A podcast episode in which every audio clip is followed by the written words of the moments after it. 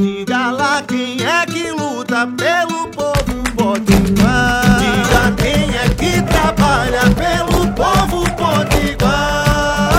Ela é a cara do povo da gente que levanta cedo, que trabalha muito e luta sem medo. Coração que não se cansa. O nome dela é trabalho, é. Mas pode chamar de Isolda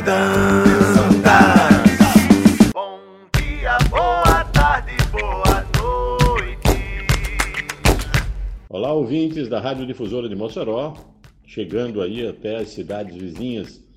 Um grande abraço. Eu sou Alexandre Mota, sou médico infectologista e, a pedido de Isolda Dantas, vou tratar com vocês de um tema que é importante.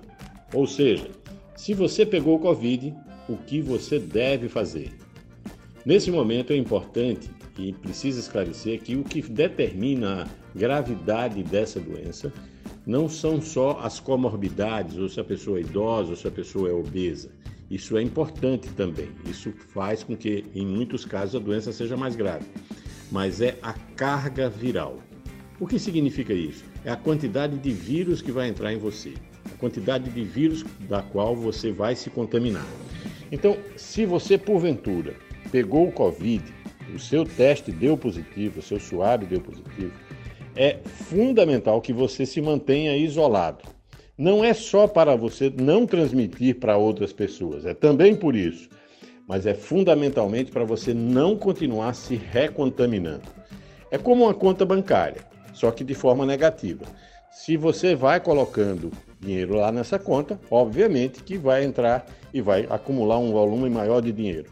Se você se recontamina após a sua contaminação inicial com o coronavírus, você vai ter novos acréscimos da sua carga viral. E quanto mais vírus dentro de você, mais chance você terá de, ser, de ter uma forma grave.